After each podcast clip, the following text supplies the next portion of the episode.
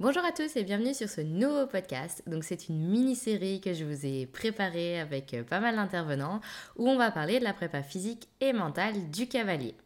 Donc aujourd'hui, on va juste aborder les thèmes euh, des intervenants respectifs qui seront publiés donc tous les 15 jours. Vous aurez un nouveau podcast. Donc, le premier podcast sera avec Benoît Valentin, qui est un ancien euh, skieur de haut niveau. Euh, et du coup, Ben nous parlera un peu euh, du rapport euh, entre le sport de haut niveau et maintenant sa pratique de l'équitation, vu qu'il s'est mis au cheval. Et bah, du coup, de tout ce qu'on retrouve dans le haut niveau au niveau de la prépa physique, qu'on retrouve pas forcément dans le cheval et comment ça peut impacter notre équitation, etc. Ensuite, on aura Savannah Iboretti qui, elle, nous parlera de la prépa mentale et comment ça l'a aidé avec ses poneys quand elle tournait sur des épreuves d'acélite en CSO. Et euh, ensuite, on aura un podcast très intéressant avec euh, Camille, qui est, elle, podologue, posturologue euh, et cavalière, et qui nous expliquera bah, comment certains exercices peuvent changer notre proprioception, notre position à cheval, comment des semelles orthopédiques ou même des lunettes peuvent complètement changer notre équitation. Et le dernier sera avec euh, Tess, euh, qui, elle, est une cavalière de dressage et qui nous expliquera comment la prépa physique a métamorphosé son ressenti à cheval et comment ça l'a vraiment aidé avec euh, ses chevaux et même elle dans sa pratique de l'équitation et dans ses, sensations corporelles. Donc euh, voilà, j'ai vraiment hâte de vous présenter tout ça. Euh, je trouvais que faire ce podcast-là était très intéressant parce que je vous parle toujours bah, des chevaux, de la préparation physique des chevaux, des exercices qu'on peut mettre en place. Mais il ne faut pas oublier que le cavalier, c'est quand même hyper important et que bah, si nous, on n'est pas prêt physiquement, c'est quand même très dur euh, que les chevaux y soient et que bah, en prenant le temps de faire quelques exercices euh, tous les jours, on peut grandement améliorer la symétrie des chevaux, on peut vraiment améliorer notre équitation, on peut améliorer euh, nos performances sportives, mais on peut aussi diminuer le risque de blessure aussi bien pour le cavalier que pour le cheval.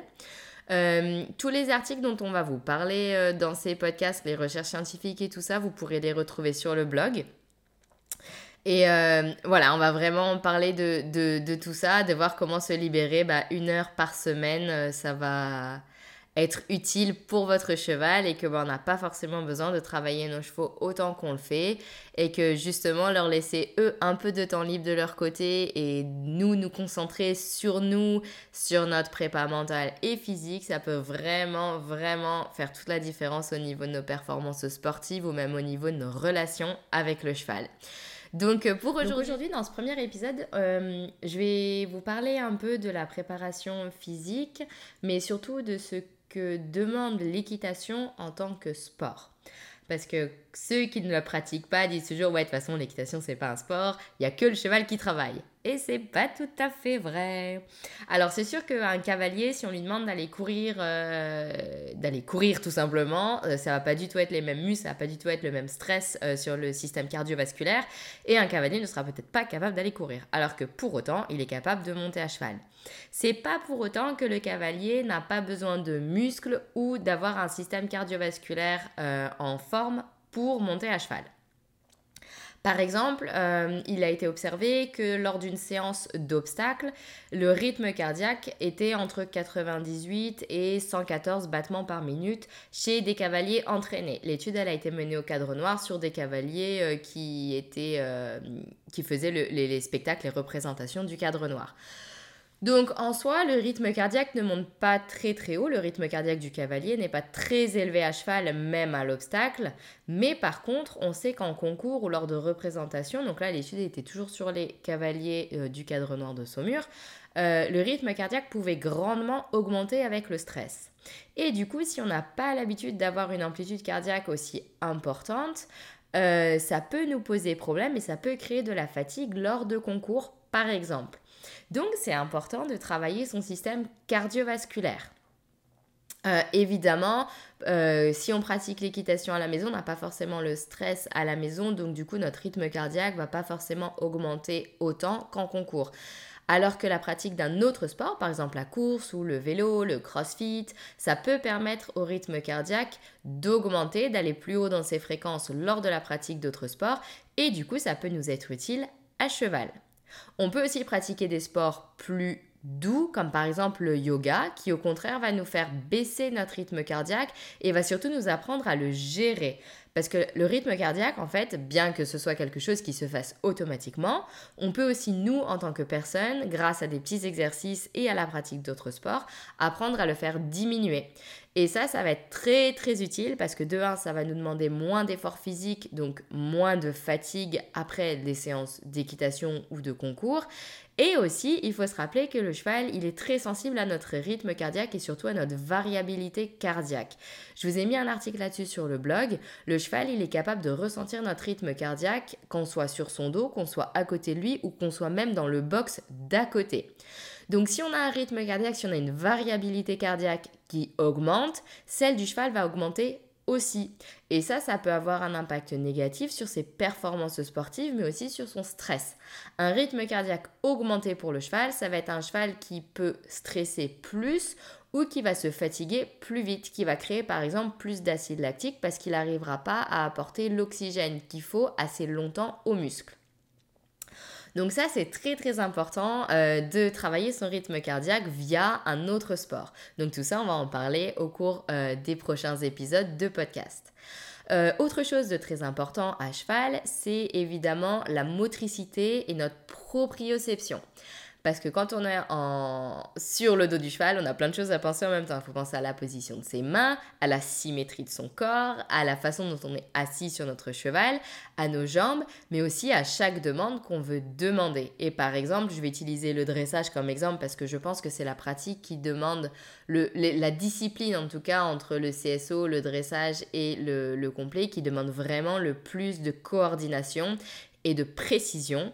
Et c'est vrai qu'en dressage, on peut vite être déséquilibré et euh, le fait de pratiquer un autre sport à côté peut vraiment renforcer notre proprioception et du coup avoir une précision dans nos aides qui est très très importante. Ça, on en parlera euh, dans le, dans le tout dernier épisode qui sortira euh, avec Tess, qui est une cavalière de dressage, et elle va vraiment nous raconter comment ça l'a aidé dans ses précisions au niveau de, des demandes et du coup dans la compréhension du cheval. Ça, le fait de pratiquer un autre sport, ça l'a grandement aidé avec la, relation de ses chevaux parce qu'elle était plus précise. Du coup, les chevaux comprenaient beaucoup mieux ce qu'elle voulait et forcément, bah, il y avait une meilleure entente, un meilleur feeling. Donc la proprioception, elle n'est pas à négliger. On en parlera énormément dans le podcast numéro 4 aussi avec Camille qui est posturologue et podologue et cavalière et qui nous explique comment notre proprioception peut changer notre équitation et peut surtout impacter le cheval et des tout petites choses qu'on peut mettre en place qui peuvent euh, bah, changer toute notre équitation.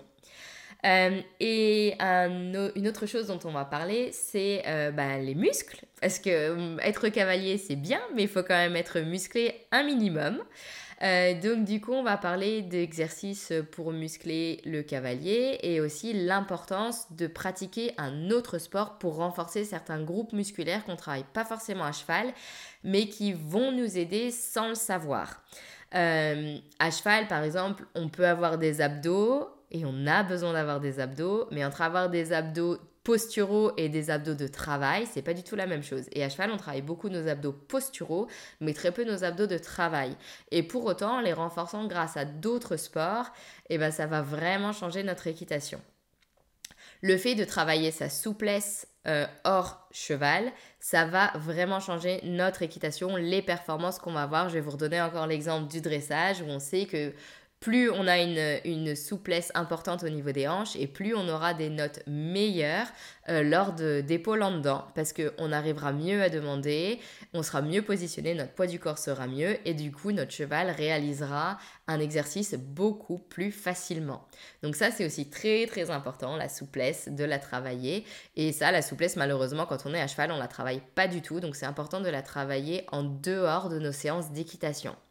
Un autre point important, c'est évidemment le mental. Parce qu'avoir du physique, c'est bien, mais si mentalement on a des blocages, et eh ben ça va impacter toute notre équitation. Donc ça, on en parlera dans l'épisode 2 avec Savannah, qui nous expliquera comment des petits exercices de visualisation, des exercices de respiration ou des, une routine, en fait, instaurer une routine lors des concours peut grandement aider à euh, améliorer ses performances parce qu'au niveau psychologique, on est beaucoup plus près et elle nous expliquera comment bah, ça l'a aidé aussi par rapport euh, à sa relation avec ses, ses poneys.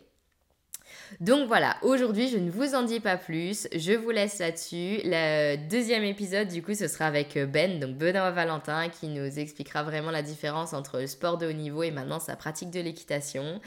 Euh, donc je vous retrouve dans 15 jours avec le podcast de Ben et je vous dis à bientôt.